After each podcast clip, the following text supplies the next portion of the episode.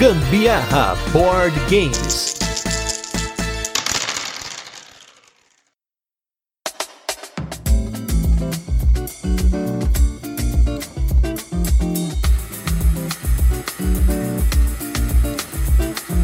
Fala galera, beleza? Aqui é a Carol Guzmão. E aqui é o Gustavo Lopes e esse é mais um Gambiarra Board Games, o seu podcast sobre jogos de tabuleiro que faz parte da família de podcasts Papo de Louco. E nesse 92 segundo episódio de resenhas e curiosidades, vamos com mais um jogo do designer Vital Lacerda. E para variar, não é apenas um jogo, mas sim dois jogos, com muitos módulos e muito vinho para ser produzido, exportado e vendido. Vamos falar hoje, é claro, do Vinhos em sua versão Deluxe. E prestem atenção que esse vai ser um episódio cheio de opiniões, hein?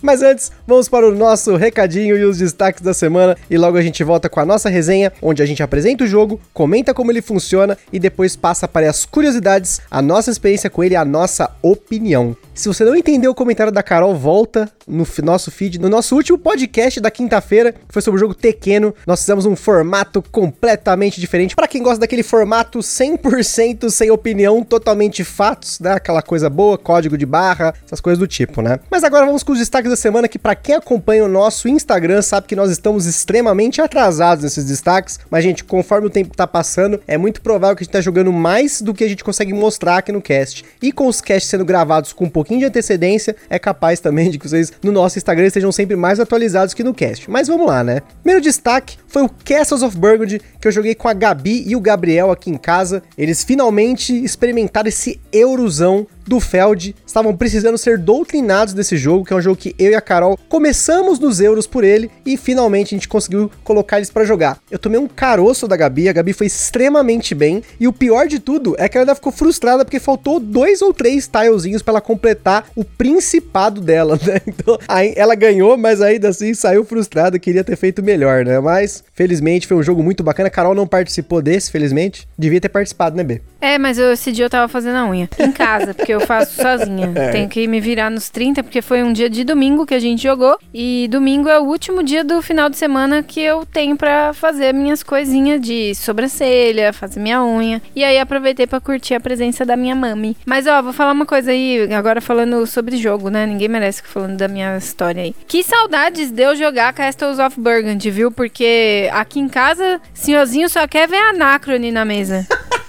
que por sinal, gente, é um dos destaques de hoje, mas já entro nele. Carol tá antecipando os destaques aí, porque na verdade, os destaques dessa semana, foi um final de semana que a Carol tava on fire. Eu não sei o que aconteceu, mas começou com Marco Polo, eu perdendo por um ponto de diferença. Aquela vitória assim da Carol destruidora em mim. Eu fiquei, caramba, como ela conseguiu isso? Pá, não sei o quê. Foi sensacional esse destaque, né? Não sei se você se lembra dessa partida. Esse destaque acho que faz umas três semanas já, né? É lógico que eu lembro. E foi realmente maravilhosa a minha partida vitoriosa. Gosto bastante de jogar Marco Polo porque eu tenho um certo. Dom? Dom de ganhar de você. Pois é, mas em breve vai ter revanche aí, porque como o Marco Polo vai ser tema dos podcasts futuros, até por conta do acessório que a gente tem aqui dele, da Saros BG. Então a gente vai ter cast sobre ele. Então, Carol, se prepare, estarei de volta em breve com outro personagem. Dessa vez eu usei o Mercador lá, que agora me fugiu o nome dele. A Carol usou o Paolo, não sei o que Paolo, o cara que viaja pra caramba lá, ele teletransporta lá. O cara é um mito, né? Esse que se teletransporta é da hora, gostei de jogar com ele. E o que eu peguei, toda vez que a Carol fazia alguma coisa no mercadinho lá, eu ganhava um recurso, mas não foi o suficiente, só fiquei por um ponto de diferença aí.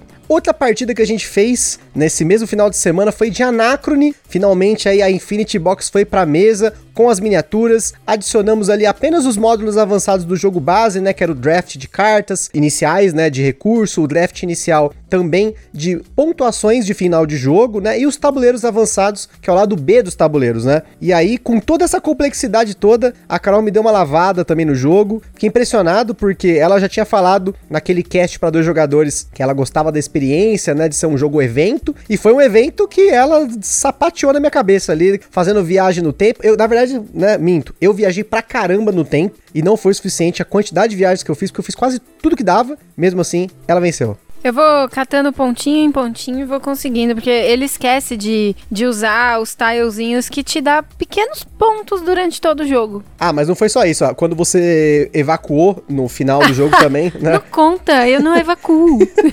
Quando ela evacuou da capital antes do cataclisma lá, ela evacuou muito bem. Meninas foi uma evacuação evacuam. muito boa. Com muitos pontos de vitória, né?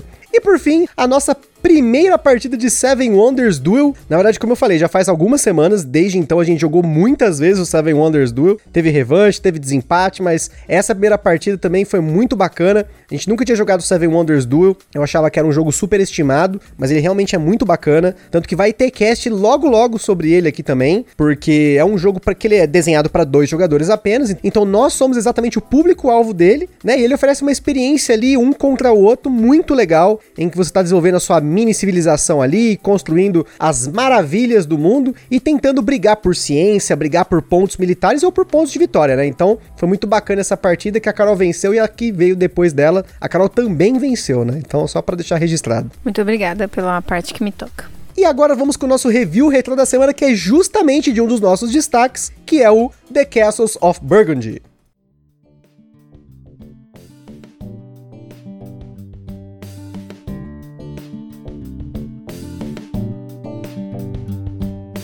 Castles of Burgundy foi o tema do nosso cast número 35. Olha só quanto tempo demorou para a gente fazer um cast sobre esse jogo maravilhoso do Stefan Feld, que estava na época aqui no Brasil disponível pela Grow. Hoje ele não está mais disponível, está alcançando aqueles valores muito maiores do que a gente pagou na época, né? Por conta de estar out of print. Então você vê algumas cópias usadas por valores muito altos. Tá valendo às vezes a pena você tentar importar aquela versão de não sei quantos anos do jogo, apesar de eu achar ela bem mais feia do que a versão normal do jogo, que já é feia, mas é um feio bonitinho, né? E para quem não conhece o Castles of Burgundy, por favor, Volte aí no nosso feed, como eu falei, o episódio número 35. Ele é um ótimo euro de entrada, tem colocação de peças, você está montando seu principado, você usa os dados de uma forma muito inteligente. E, gente, assim, eu gosto dos jogos do Feld, pelo menos esses jogos que são mais puzzle, né? Recentemente a gente jogou Luna aqui, o Bonfire para mim foi um dos melhores jogos de 2020, mas o Castles of Burgundy é de um primor que eu acho muito difícil esse jogo sair da coleção. Claro,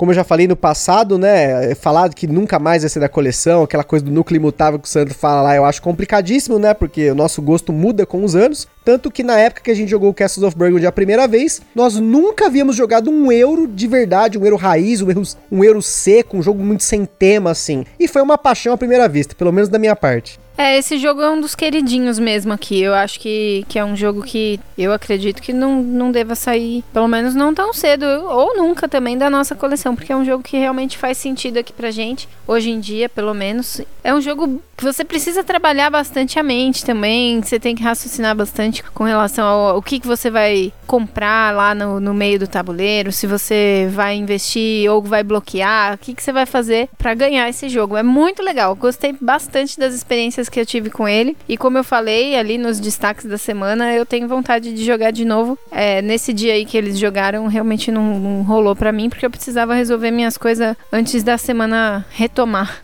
Então aí, ó, já tá vendo aí que provavelmente nos destaques futuros da semana volte o Castles of Burgundy, porque eu também fiquei com vontade de jogar. Toda vez que eu falo desse jogo, eu fico com vontade de jogar. Então, é bem provável que se não for essa semana, porque essa semana tá bem atribulada, na outra semana a gente já, já coloca ele na mesa de novo com aquele overlay maravilhoso da Acessórios BG, que realmente dá aquela coisa bonita pro jogo, aquela coisa de você manipular, aquela sensação tátil e de você encaixar os seus tilezinhos naquela colmeia que é o seu principado. Mas agora vamos falar de outro lugar do mundo, né? Não estamos mais na Borgonha, vamos para Portugal para fabricar, vender, exportar e exibir os nossos vinhos.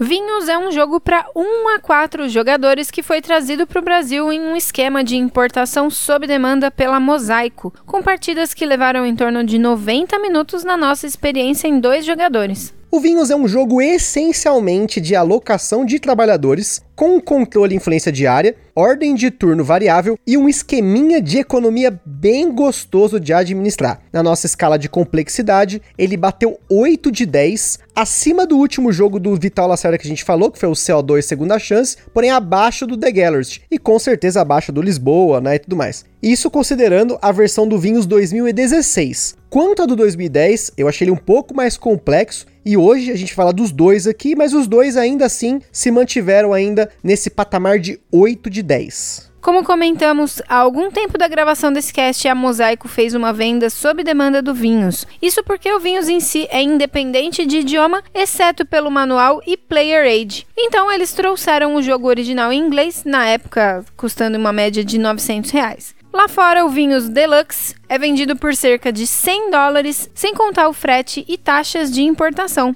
A nossa versão é a versão do Kickstarter, que tem quatro expansões e nós só tivemos a possibilidade de pegá-lo porque estava em promoção e nós tivemos ajuda para trazer isso lá dos Estados Unidos sem a taxa de 60%, fora o frete, que dá mais do que o valor do jogo se você for importar direto. Aquele coraçãozinho com a mão aí pro nosso brother aí, o Leroy. Forte abraço, Leroy, pra Ju que trouxe o jogo na mala pra nós aí. E, gente, falando sobre esse valor, nessa questão de preço e tal, isso é bastante importante a gente ressaltar porque o Vinhos é um dos jogos mais caros que a gente tem aqui na coleção. É um jogo pesado, sem dúvida, com baixa disponibilidade aqui no nosso mercado, e nós pagamos caro pela média dos jogos que a gente tem aqui em casa, mas não chegou aí perto desse valor de mil reais. Não que não valha isso, tá? O valor do jogo, a gente já falou aqui no podcast que é alguma coisa muito relativa a muitos fatores, mas a gente sempre faz o possível para pagar o menor valor disponível. Nem que tenha que esperar muito, mas muito tempo mesmo. Eu já vi cópias usadas aqui no Brasil saírem por mais do que mil reais, às vezes mofadas, ou com algum dano na caixa, split corner tudo mais. Então, assim como qualquer jogo, mas principalmente antes de comprar um jogo nessa faixa de valor, é importante você pesquisar muito bem, assistir um gameplay, mostrar para quem vai jogar com você se realmente é um jogo que aquela pessoa que vai jogar, aquelas pessoas que vão jogar, vai fazer sentido antes de você tomar uma decisão dessa. Tendo tudo isso em mente, vamos agora então falar de vinhos. Em vinhos, os jogadores são produtores de vinho em Portugal, tentando desenvolver suas fazendas em diversas regiões do país, plantando vinhedos, construindo vinícolas e adegas e desenvolvendo sua estrutura. Com isso, os jogadores produzem vinhos para vender para o mercado local, exportar e até mesmo apresentar na Feira Nacional do Vinho Português. Basicamente, Vinhos possui seis rodadas que equivalem a um ano, com uma pequena sequência. Cada jogador faz um turno, depois mais um turno, tem uma rápida etapa de manutenção e por fim acontece a produção dos vinhos. No final do terceiro, quinto e sexto ano, acontece a Feira Nacional do Vinho, que é uma etapa extra do jogo. Durante o jogo, os jogadores possuem um trabalhador apenas, o qual se move por um tabuleirinho de 3x3, totalizando 9 ações possíveis. Para fazer uma ação, ele move o seu trabalhador para aquela ação paga o custo pela ação, caso tenha um custo, e então realiza a ação propriamente dita. A maior parte das ações é comprar alguma coisa. Comprar um vinhedo, comprar uma adega, uma vinícola, contratar experts em vinhos, enólogos, fazendeiros e até turistas em uma das expansões. Nessas ações, basta você pagar o custo, pegar a peça que você comprou e colocar no seu tabuleiro de jogador. Claro que tem algumas coisinhas a mais aí, não seria um jogo do Vital Lacerda se cada ação não fosse um pequeno procedimentozinho, mas não vamos entrar no detalhe aqui, porque é bastante regra, como sempre, todo jogo do Vital Lacerda, aquele calhamaço de regras e tudo mais. Outras duas ações importantes aqui são as ações de exportar e vender vinhos. Elas funcionam diferente entre as versões do vinhos, mas basicamente a ideia é a mesma. Você exporta vinhos por pontos e vende vinhos por dinheiro. Pesar isso é muito importante no jogo para ter sempre dinheiro para gastar com itens que melhoram as suas fazendas, mas ao mesmo tempo exportar dá bastante ponto. Depois temos a ação mais complexa de ambos os jogos, que é apresentar um vinho na Feira Nacional do Vinho Português, que tematicamente você está numa competição para mostrar o seu vinho para alguns experts em vinhos que vão avaliar quem tem o melhor vinho da temporada, daquele conjunto de anos ali, né? O funcionamento dessa ação muda bastante entre as duas versões, mas ela também é usada para ganhar pontos e até mudar a ordem de turno das próximas rodadas. Por fim, uma das grandes diferenças entre as duas versões do Vinhos é a ausência da ação do banco na versão 2016. Na versão 2010 existe uma área específica do tabuleiro que representa um banco, na qual você tem uma conta para depositar dinheiro, sacar dinheiro e até fazer investimentos. Nessa versão do Vinhos, ter um fluxo de caixa constante é muito importante, porque você tem que pagar salário para os enólogos contratados, além de não poder zerar a sua conta se não perde ponto. A fase de manutenção entre as duas versões também é diferente. No 2016, você só pega um barril que você usou para vender vinhos no mercado local, enquanto no 2010 tem uma série de coisas que são feitas nessa etapa relacionada ao seu dinheiro. Por fim, os vinhos são produzidos no final de cada rodada de acordo com o clima daquele ano e as condições das suas vinícolas vinhedos e profissionais que você contratou. O vinho também envelhece, ficando cada vez mais valioso se você tem uma adega para armazená-los e todo vinho em excesso é descartado. Além disso, como não pode faltar num jogo do Vital Lacerda, tem as ações extras ou executivas, como ele usa o termo. Enquanto que no Vinhos 2010 essas ações são fixas, bem como as pontuações de fim de jogo possíveis, na versão 2016 você vai competir para adquirir diferentes ações executivas e pontuações de fim de jogo. Como vocês bem sabem, os jogos do Vital têm bastante regras e detalhes que não cabem aqui no podcast. O importante é você ter uma ideia de que o jogo aqui é totalmente centrado em um único bem, o vinho. A gente não comentou antes, mas o vinho pode ser tinto ou branco e também ele pode ter um valor dependendo do valor de produção dele e os modificadores de preço dele, que podem acontecer conforme ele envelhece ou de que região ele é, porque dependendo da região, você pode pagar com cubos de renome que valorizam o vinho. E é isso, no fim do jogo, os jogadores recebem pontos por diferentes aspectos do jogo, como as pontuações de fim de jogo, a área de exportação e os vinhos que sobraram, e ganha no fim quem tem mais pontos. E antes da gente continuar, queria comentar sobre nossos parceiros aqui em primeiro lugar, Acessórios BG, essa empresa que faz overlays, playmats e acessórios 3D para você incrementar a sua jogatina. Quem ouviu o nosso Rodada dos Ouvintes número 2, que foi o último podcast que a gente lançou antes desse, teve até um sorteio que a gente fez no Instagram, um cupom de 150 reais para você gastar com itens da máquina laser. Vocês lembram lá, quem ouve o podcast sabe da história lá que eles perderam a máquina e tal. Então, quem sabe no futuro tenha mais sorteios, mas enquanto isso, confere o site deles lá, www www.historiasbg.com.br. Em segundo lugar, nós temos nosso evento parceiro que é o Board Game São Paulo, que está sempre aí no apoio das editoras, fazendo evento, fazendo divulgação. E nesse momento, como estamos ainda em pandemia, ele não está acontecendo na forma física, porém de forma digital e através das redes sociais, o Board Game São Paulo permanece ativo. Então segue lá no Facebook, no Instagram, na Ludopedia, Board Game São Paulo. E por fim tem a nossa loja parceira que é a Bravo Jogos, uma loja com preços excelentes e condições ótimas para você comprar o seu board game. Se você entrar no link da Bravo Jogos que está no, na descrição descrição desse podcast ou lá no nosso Instagram, lá na nossa bio, lá tem o link da Bravo Jogos. Sempre que você fizer uma compra através desse link, sem gastar nenhum centavo adicional, você ajuda o Gambiarra Board Games. Então confere lá, só jogo top, só jogo com precinho bacana.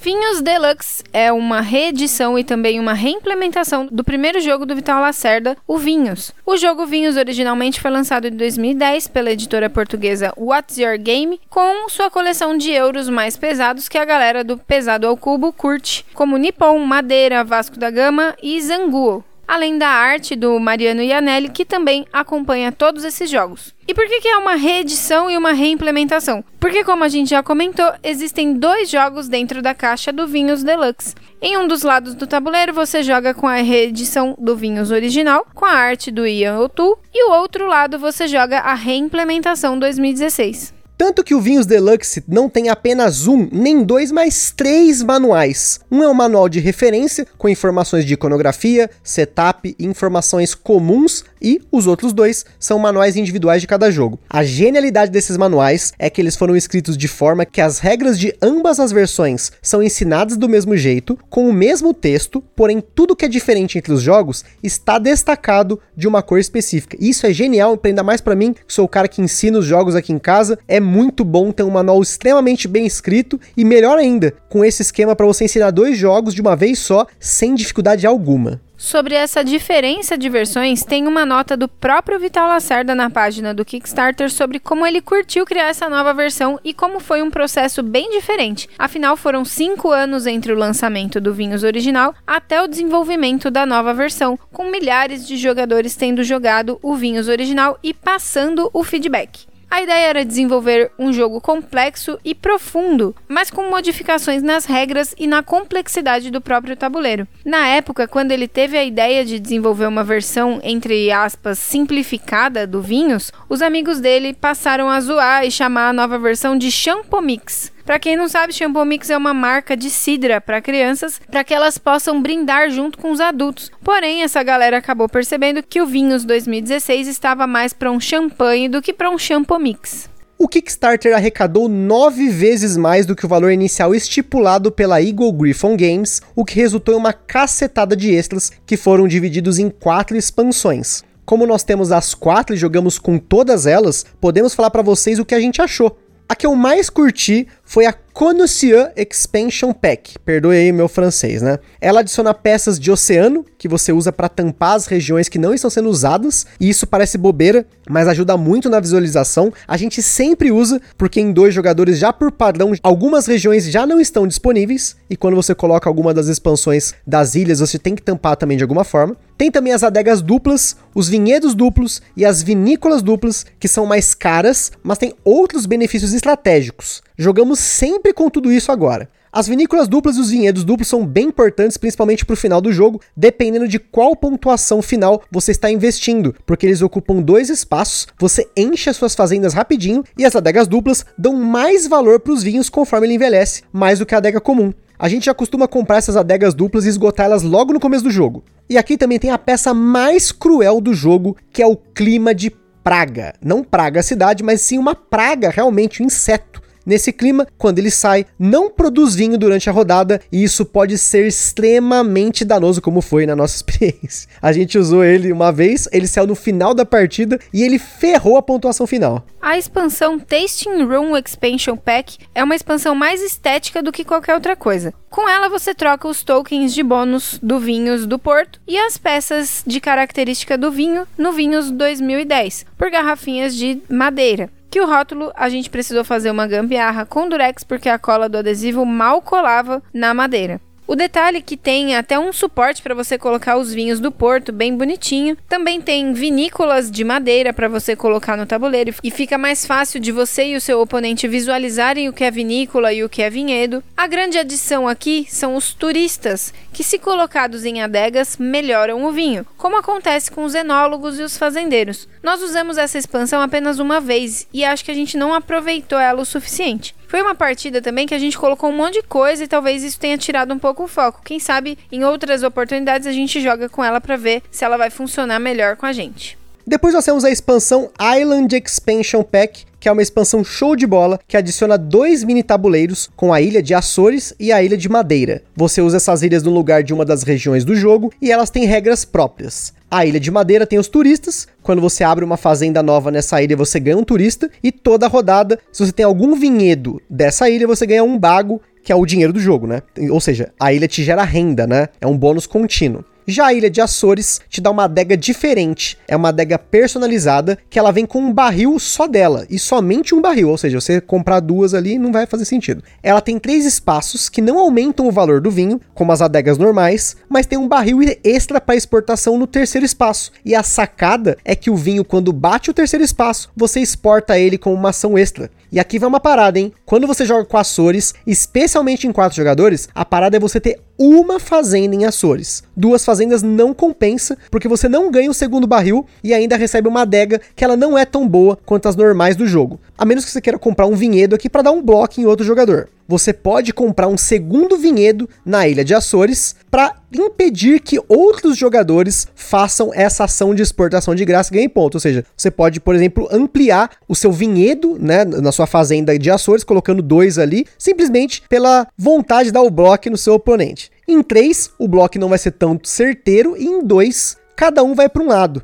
Então essa expansão é bem mais legal em mesa cheia, pelo menos na nossa humilde opinião. Por fim, temos a expansão Experts Expansion Pack. Essa expansão vem com vários tipos de experts e o manual dela recomenda alguns setups para ela. São oito tipos novos de especialistas com diferentes habilidades que podem mudar bastante o jogo. Nem todos saíram na mesa pra gente, mas uma bem bacana é a espiã, que permite você usar a habilidade de um expert virado para cima na mesa de um oponente. Outro que se torna bem importante no Vinhos 2010 é o Reviewer, que permite você avançar dois pontos na feira. No começo do jogo é muito bom usar ele para pegar a liderança na feira com esses pontos adicionais. E só mais um exemplo de um expert top é o Advertiser, que te permite usar o benefício de um magnata sem gastar um vinho no 2010 ou no fim da feira no, no de 2016, para você obter um magnata sem gastar um vinho. Outra adição que o Vinhos Deluxe possui é o modo solo, o qual infelizmente a gente não testou. Nós vamos ficar devendo essa, mas tem um vídeo no canal Tabuleiros BR mostrando um gameplay solo do Vinhos. Até um comentário que o único jogo do Lacerda que eu joguei solo foi o On Mars, porque eu queria aprender o jogo antes de jogar com a Carol. Os demais, pelo tempo de jogo e a disponibilidade da Carol, e até pela complexidade de ensinar, eu preferi jogar sempre com ela mesmo a primeira partida. Uma curiosidade é que na página do BGG do Vinhos original, não sei se no manual, mas na página tem, tem uma sugestão para você não jogar o jogo a primeira vez com o número máximo de jogadores, apesar de que no BGG também, pela opinião da galera, o Vinhos é melhor em 4. Eu discordo, todo mundo que eu conheço que jogou Vinhos teve ótimas experiências em 2, em 3 e em 4 jogadores. Ele é sempre rebalanceado para cada contagem de jogadores e tem elementos aqui cuja quantidade muda dependendo da quantidade de jogadores. O que pega aqui é que com quatro trabalhadores e nove espaços de ação, toda hora você vai ficar pagando para os seus oponentes para usar os espaços de ação. Vender barris fica muito mais apertado. Você fazer duas fazendas da mesma região também pode ser difícil.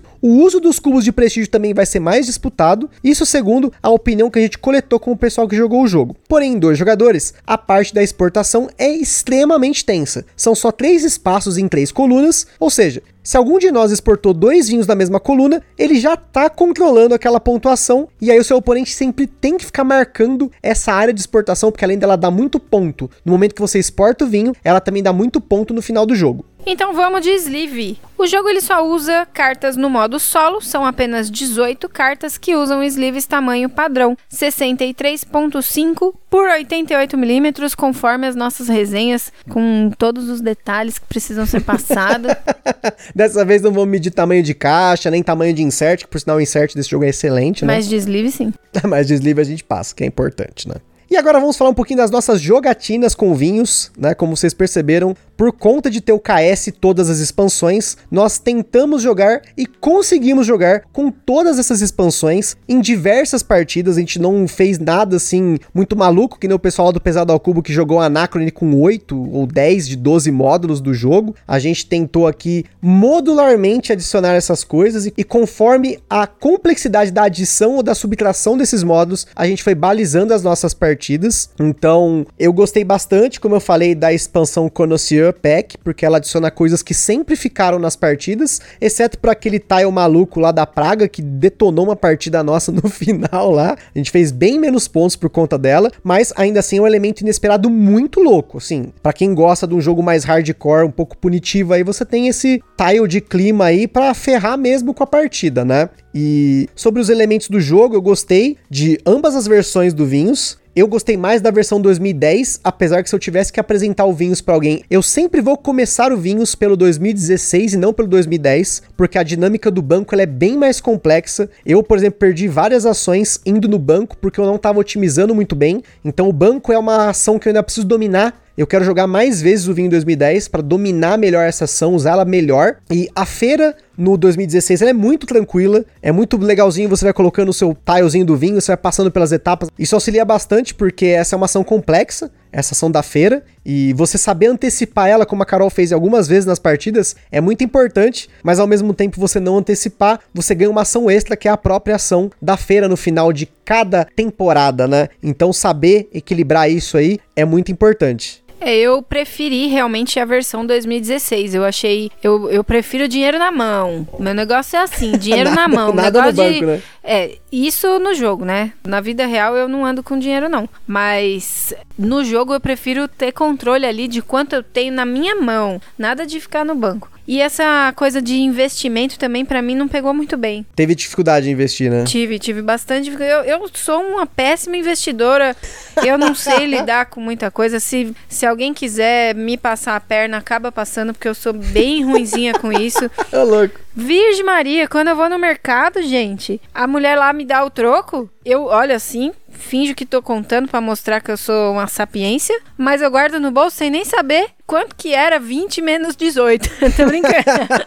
quanto que ela tinha que me dar de troco. Eu pa sou passada para trás facinho com relação a dinheiro. Bem complicado para mim. Eu já gostei dessa parte econômica do Vinhos, porque eu sou muquirana, né? Então eu investi bem nas partidas que a gente jogou, eu consegui manipular bem o meu dinheiro, mas eu fiquei toda hora no banco, né? Como eu falei, eu preciso aprender a usar o banco de forma que eu vá no máximo umas duas vezes na partida e olhe lá e investir na hora certa para ter o, retorno do investimento, porque toda a fase de manutenção ali você tem um retorno, tem o salário dos enólogos que você tem que pagar no Vinhos 2010, em 2016 você não paga salário para ninguém, todo mundo trabalha de graça, é uma beleza, né? Então facilita também isso, né? Outra coisa coisa que eu achei muito bacana em 2010 é que se você souber exportar bem ou vender bem os seus vinhos pro mercado local, você pode fazer essa ação várias vezes porque você pode vender mais de um, só que ao mesmo tempo eu achei que no Vinhos 2010 foi bem mais difícil produzir muitos vinhos, né? Em 2010, o dinheiro eu achei mais escasso, já começa o jogo, você tem que gastar o seu dinheiro para comprar o primeiro vinhedo. Em 2016 você não precisa gastar o seu dinheiro inicial para comprar o primeiro vinhedo, né?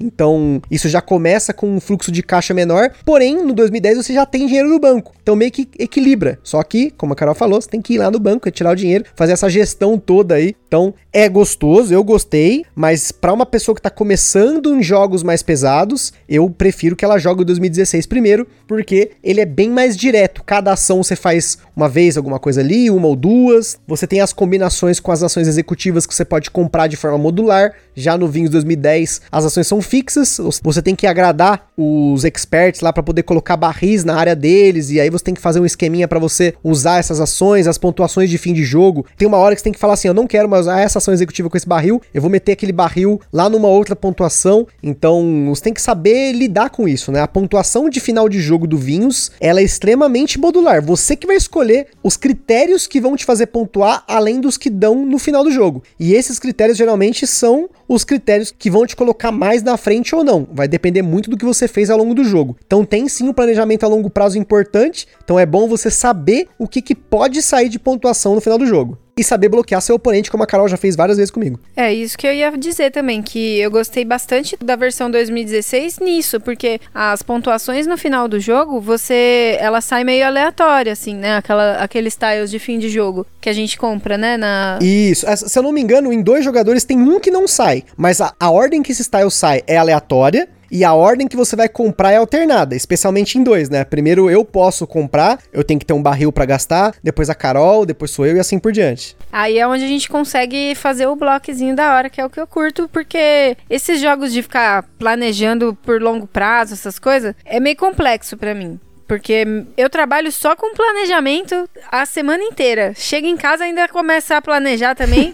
só que planejar assunto que eu não domino, negócio meio atrapalhado. Então, assim, esses jogos que tem muito planejamento, a minha estratégia é vai no bloco.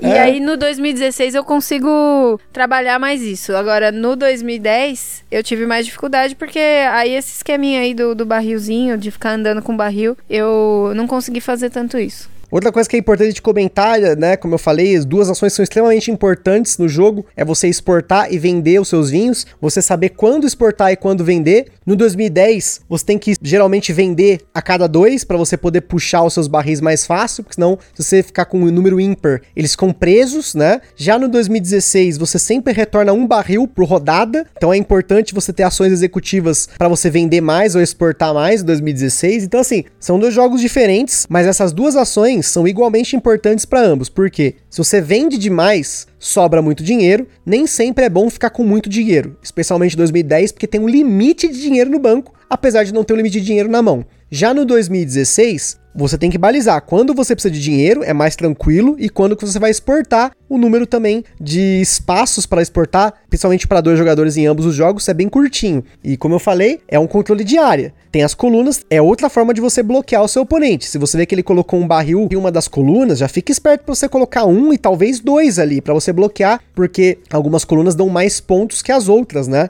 Mesma coisa na hora de vender. Os espaços para você vender vinhos, eles são crescentes, porém você pode vender o seu vinho por um valor mais barato, colocando ele num espaço mais barato. Mas é lógico que você quer sempre o espaço top do seu vinho, né? Então, saber quando vender e quando exportar é muito importante. Como eu falei, exportar vai dar ponto, vender vai dar dinheiro e você saber ter esse equilíbrio na partida, porque você não vai cagar vinho no jogo, né?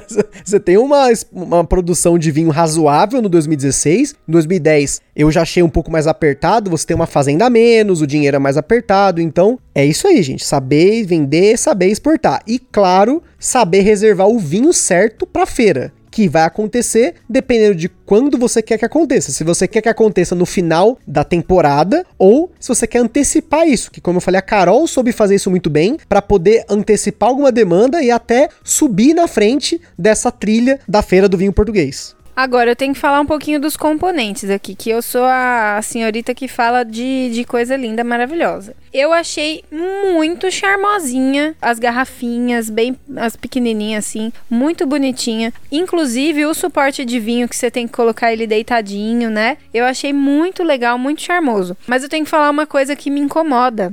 Eu nunca falei pro Gustavo isso, vou falar agora. As cores do jogo, elas me causam a mesma sensação de quando eu tomo vinho. Não sou nem muito fã de vinho.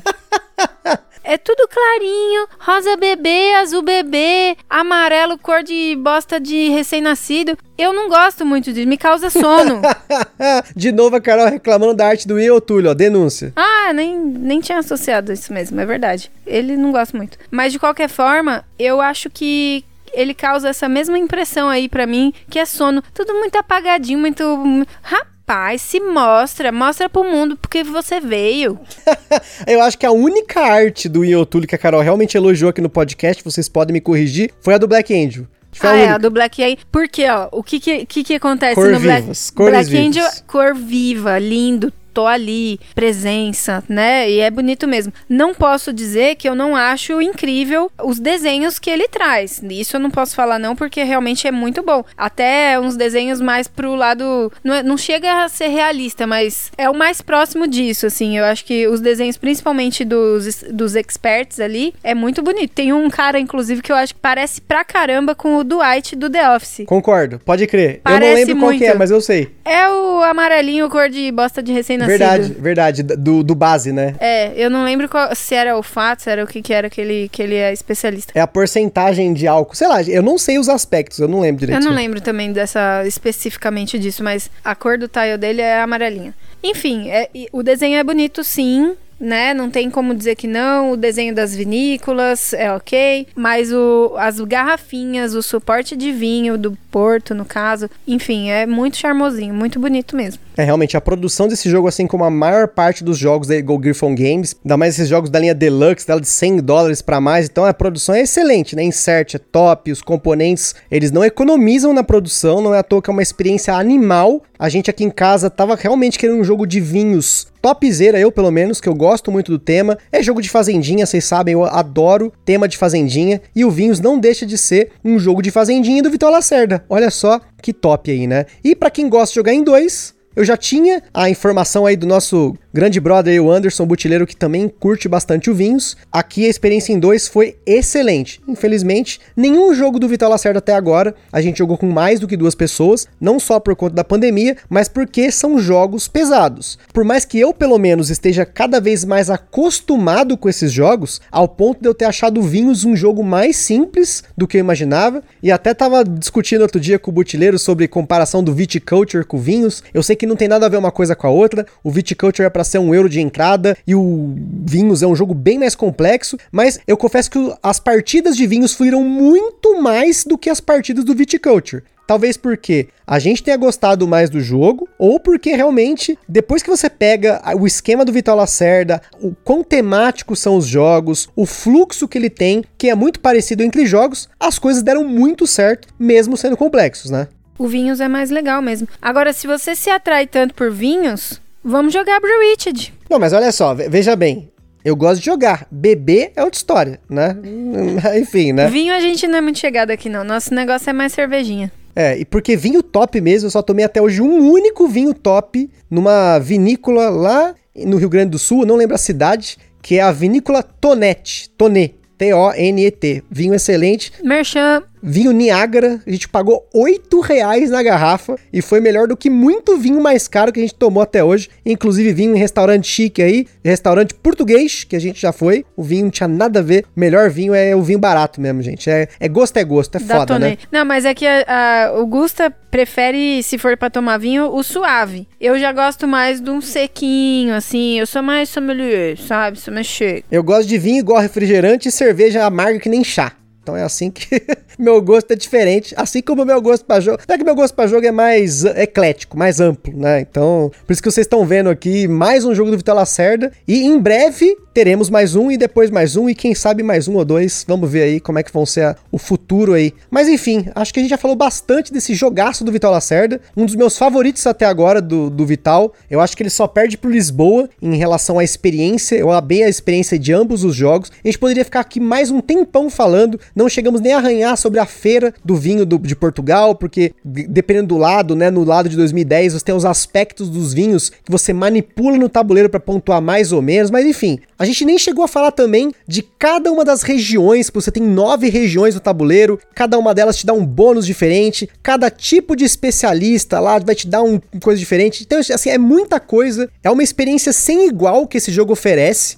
Realmente, assim, eu me impressionei com ele. Eu achava que era muito hype e tudo mais pra variar, mas realmente o Vinhos é um puta de um jogo. A gente, assim, eu só tenho a agradecer de novo ao Leroy por ter dado essa oportunidade pra gente, ter trazido esse jogo pra gente, porque senão dificilmente a gente teria esse jogo na coleção, porque quando ele veio pela Mosaico ele esgotou, as cópias usadas elas desaparecem no mercado. Então, assim, se você tiver a oportunidade de jogar ele, jogue. Se você tiver a oportunidade de comprar, pense muito bem, claro, por conta do valor alto que ele vai ter. Mas se você tiver já uma vivência com jogos pesados, já tiver coragem aí, quiser explorar esse jogo, explorar cada uma dessas regiões, fazer vinhos do Porto, fazer vinhos em Setúbal, em Lisboa, em aquele monte de lugar, enfim, vinhos deluxe é uma ótima experiência de jogo pesado, especialmente para você que quer entrar no mundo do Vital Lacerda, no mundo dos pesados, do complexo 4.0 para cima no BGG, esse é o jogo. Acho que aqui já tá o suficiente para você conhecer esse jogo e ir atrás dele. Então é isso aí, pessoal. A gente fica por aí com mais um episódio do Gambiarra Board Games. Lá no site do Papo de Louco você vai encontrar vários links para conhecer mais sobre o jogo e principalmente a opinião de outros criadores de conteúdo. E no nosso Instagram também tem algumas fotos de uma das nossas partidas do vinho. Se eu não me engano, é as fotos do vinho 2010. Mas se você acompanha a gente, tem fotos também do vinhos 2016 e até alguns comentários que a gente fez ao longo das partidas. E se você jogou ou comprou alguma coisa que a gente tenha dito aqui no podcast ou quiser sugerir jogos pra gente conferir, manda uma mensagem no Instagram ou no e-mail contato arroba. Se tiver jogando por aí, marca a gente no stories do Instagram que a gente ama compartilhar as fotos das jogatinas da galera. E para quem tem alguma coisa relacionada a jogos de tabuleiro, quer fazer uma parceria com a gente, entre em contato com a gente ou pelo Instagram ou pelo e-mail. Compartilhe esse podcast com as pessoas aí no Facebook, no WhatsApp. Compartilhe a palavra do Vital Lacerda que continua devendo vir aqui no podcast. E é isso aí. Espero que vocês tenham curtido. Um fortíssimo abraço e até a próxima. Beijo, minha gente. Tchau.